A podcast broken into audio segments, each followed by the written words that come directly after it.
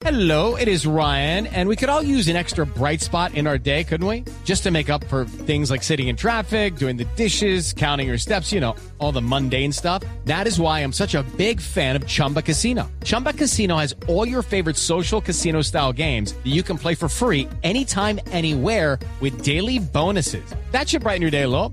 Actually, a lot. So sign up now at chumbacasino.com. That's chumbacasino.com. No purchase necessary. BGW. Void were prohibited by law. See terms and conditions. 18 plus. Freddy Machado es el presidente de Azonal Judicial, el, el- el sindicato, la, la asociación que agremia a los funcionarios de la rama judicial en Colombia. Señor Machado, un gusto saludarlo y gracias por atendernos. Eh, buen domingo a todos, eh, Juan Roberto, y gracias por la invitación. Doctor Freddy, ¿usted eh, qué cargo ocupa, no en Azonal, sino eh, qué cargo tiene en la rama judicial? Yo soy juez penal del circuito en Cartagena. ¿Hace cuántos años? Bueno, desde el, desde el 2004 hasta ahora. Mm. Y antes había sido en la Fiscalía Fiscal Seccional, desde el año, como desde el año 94. O sea, tengo más de 20 años de experiencia en, en el campo penal, en el área penal. Y esa experiencia hoy, ¿qué le indica frente a lo que está pasando y frente a esta responsabilidad que alcaldes y policías quieren endilgarle a la rama judicial en torno al problema de la inseguridad que viven las ciudades del país? Yo pienso que hay algo como de oportunismo, porque es un problema que se conoce desde hace mucho tiempo. E incluso se, se habla de equilibrio de poderes porque lo- los poderes ejecutivo y el, el legislativo, que son los que tienen la fuerza, eh, digamos, la- de la voluntad política, saben que la rama judicial está limitada y no le dan el presupuesto suficiente. Además, eso es lo que tiene que ver con, lo, digámoslo así, con los aspectos de tecnología, de plantas de personal y de infraestructura. Pero hay un aspecto que es ya netamente jurídico, es la visión que tenemos, nuestra escuela en Colombia penal es de garantías y las garantías deben ser reconocidas por los jueces. Y esas garantías están en la ley. Cuando el ministro de Justicia dice que debemos como relajarnos un poquito de la ley, eh, creo que se equivoca porque está diciendo prevariquen o, no sean tan estrictos para poder poner presos a todos. Es decir, nos, nos pone la carga a los jueces cuando quienes hacen las leyes y quienes no le dan recurso a los jueces son precisamente los otros poderes. Entonces la invitación sería sentarnos para resolver el problema, es un problema social, pero re- entre todos, interdisciplinariamente. Y no es bueno que la alcaldesa, de, así como que yo diría que, por decirlo, como si tú lo dijeras en el barrio, en la casa, eh, salga a los medios a cuestionar a los jueces cuando las estadísticas dicen que de las peticiones que ha hecho la fiscalía, solo un 6% se han negado. O sea, creo que es bueno hacer un debate, pero hay que hacerlo y hay que hacerlo ya.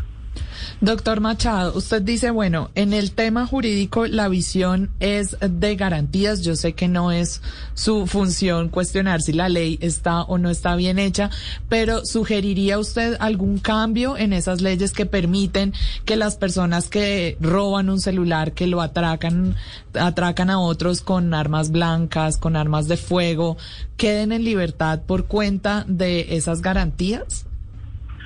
Sí, lo que ocurre en el caso, digamos, de, de que se está mirando, el de los, el de los hurtos, que la gente dice que son personas que llevan cinco o seis capturas, pero lo que importa para el juez es que tengan antecedentes, y los antecedentes es que tengan una condena.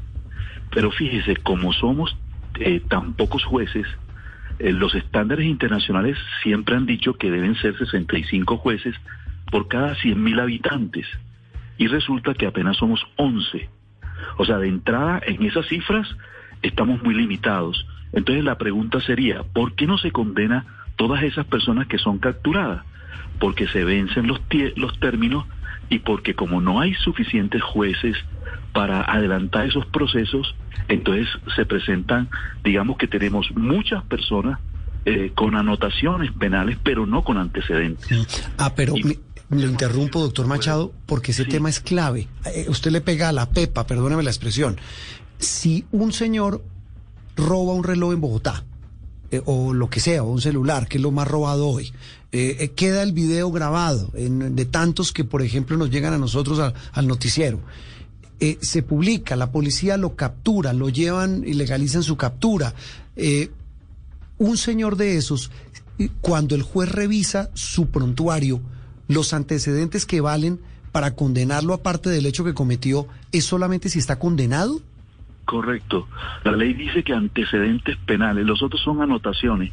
¿Y qué, y qué ocurre, por ejemplo, en el caso mío de Cartagena? Sí. Para que ustedes lo vean más grave en Bogotá. Ajá. En el juzgado hay mil procesos, pero un juez debería tener 120 procesos, que es la cifra razonable. Al tener mil procesos, él no puede atender a tantos al tiempo. ¿Por qué? Porque hacen falta más jueces. Ahora, también se requiere, yo por eso decía al ministro, planteemos una reforma donde sea el trámite, el trámite más ligero para que no se den tantas audiencias que de pronto ya eso desde el punto de vista jurídico. ¿Y el trámite ligero sería cómo? With the Lucky Land slots, you can get lucky just about anywhere.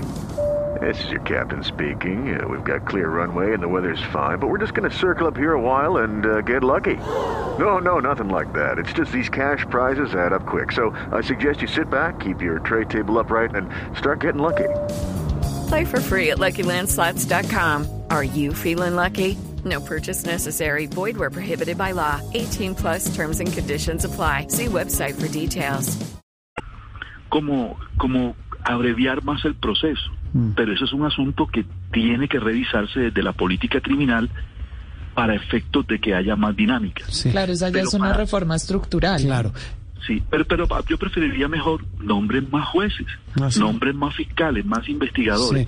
Es decir, darle el presupuesto adecuado a la justicia. Eh, doctor Machado, quiero volver con este tema puntual de lo que les llega a ustedes. Primero, pues el volumen, que esto ya lo hace engorroso y difícil, casi que imposible eh, evacuarlo, digo, el, el- el volumen de procesos.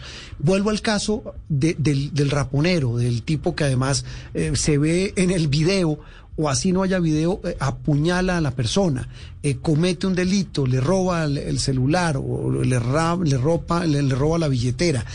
Ese solo delito, el, el del robo puntualmente, eh, ¿tiene cárcel? Independientemente de lo- del antecedente que tenga la persona capturada. Sí, tiene cárcel. ¿De cuánto? Y, te- y ahí, te- ahí tendríamos que mirar a ver también que la policía, y esto se lo digo como crítica, le interesa capturar para sus registros, para sus estadísticas. Pero cuando los jueces, los jueces citamos a los policías, a veces ellos no van. Y no van, entonces no hay declaración. Mm. Las víctimas les gusta denunciar, pero no hacer el seguimiento a la denuncia. Y cuando se citan a las declaraciones, tampoco asisten. Y cuando no hay pruebas para condenar, porque no asistieron los testigos, que serían las víctimas o los policías que hicieron los informes de captura, hay limitaciones. Es decir, que el juez tiene que condenar sobre la base de pruebas. Y muchas veces el hecho se produce, impacta, pero no se está asistiendo a las audiencias para practicar esas pruebas y ahí también hay limitaciones. Es un problema supremamente estructural y muchas veces las víctimas no van precisamente porque tiene otro problema. Fracasan las audiencias, fracasa una, fracasa dos, tres, porque hay problemas que no hay salas de audiencia, que el IMPEC no lleva al capturado. O sea, son tantas la, el problema de la justicia no es solo los jueces, tiene que ver con el IMPEC, tiene que ver con la fiscalía, tiene que ver con la misma policía judicial y también tiene que ver con medicina legal. Es decir, es un problema del sector justicia en cuanto a, a, lo, a lo que tiene que ver con los registros. Ahora sí, esta, en los delitos que tengan más de cuatro años, de, de, que esté fijada como pena mínima, tienen prisión. Entonces, esa es otra eh, razón de ser, que si tienen prisión, evidentemente se requiere que para poder dictar la medida de aseguramiento haya la inferencia de la existencia del hecho y eh, que se den eh, los requisitos para la medida de aseguramiento. Sí. Y aquí sí quiero que presten atención. A ver. En el código anterior, cuando a una persona le ponían una medida de aseguramiento, era porque eso lo fijaba la responsabilidad. Era como en una escalera ascendente, ya iba camino a ser responsable. En este código hay tres razones para imponer una medida de aseguramiento. La primera, que sea un peligro para la sociedad o para la víctima. La segunda, que la persona no afecte las pruebas, que no, que no trate de afectar las pruebas, intimidar a testigos. Y la tercera, que, que, que, se establezca que no tenga arraigo. Es decir, que sea una persona que fácilmente se pueda ir de Bogotá o de Cartagena donde y se, se tengan esos elementos de juicio.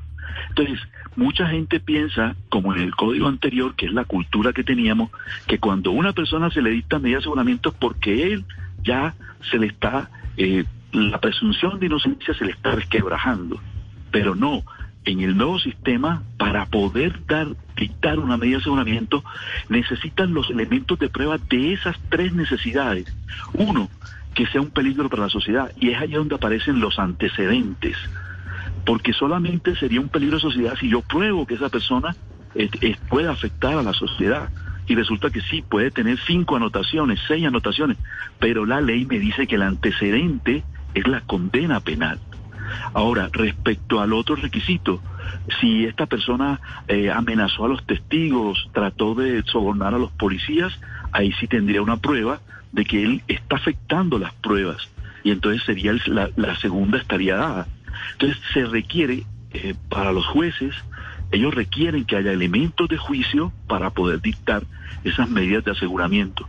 Entonces lo que parece de pronto complejo para el ciudadano, ya para lo jurídico, para quienes están en el país judicial, saben que eso hay unos requisitos.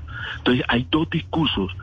Otro problema que debe existir es que el ciudadano colombiano debe, y esto va ocurriendo ahora con estas noticias, tener una cultura de lo judicial.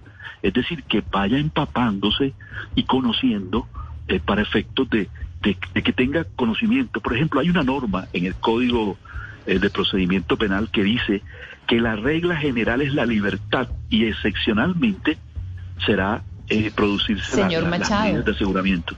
Pero usted, hablando precisamente de la ciudadanía, que es la más golpeada, eh, veíamos la- las, las cifras, pues, de el hurto a personas aumentó en el 28,6%, eh, por ejemplo, el robo de celulares del 14,6%, y estos robos que de pronto son de menor cuantía, eh, finalmente son los que se sienten más eh, en la sociedad, tal vez no los que causan mayor impacto, pero sí son los que generan esta sensación eh, muy, muy generalizada de inseguridad. Y estos no dan cárcel, ¿es así?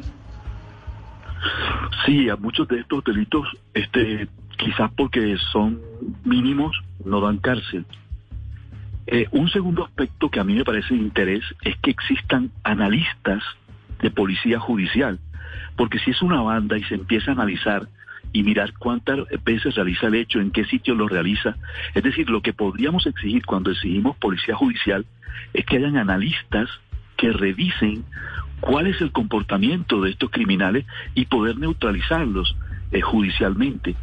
Eh, y esto no ocurre. O sea, de pronto se revisa un hurto, pero nadie le va a preguntar al juez cuál fue el modus operandi para ir sumando y la policía vaya sumando.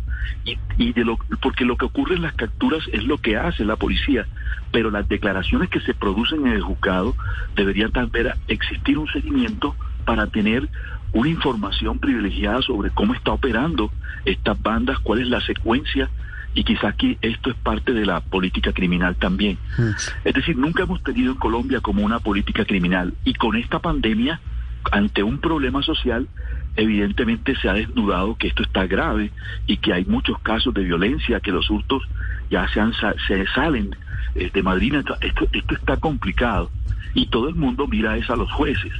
Creo que por eso tiene que ser una solución interdisciplinaria, crear como un foro donde se discuta pero a plenitud, no solo desde la visión de los jueces, sino de la policía judicial, de los fiscales que se conocen todavía más al detalle y también de, los académicos.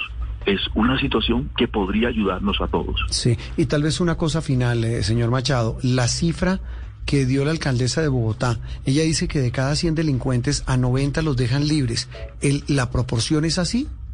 Basado pues en toda esta cadena de inconsistencias, de garantías, de dificultades, de, de- Trabas de en la- el proceso. de trabas en el proceso. ¿Es así? ¿Esa cifra es- se acerca a la realidad? Yo siempre me acuerdo cuando veo estas cifras de la precisión ilusoria, que es un término usado por García Márquez. Cuando tú precisas y das detalles, Sí. tú no tienes que decir eso es verdad. Yo diría, bueno, sentémonos a revisar de dónde saca la cifra, porque el Consejo Superior de la Judicatura ha mostrado una cifra donde de todas las peticiones que hace la Fiscalía sobre capturas solicitadas por la Policía Judicial, solo se niega un 6%.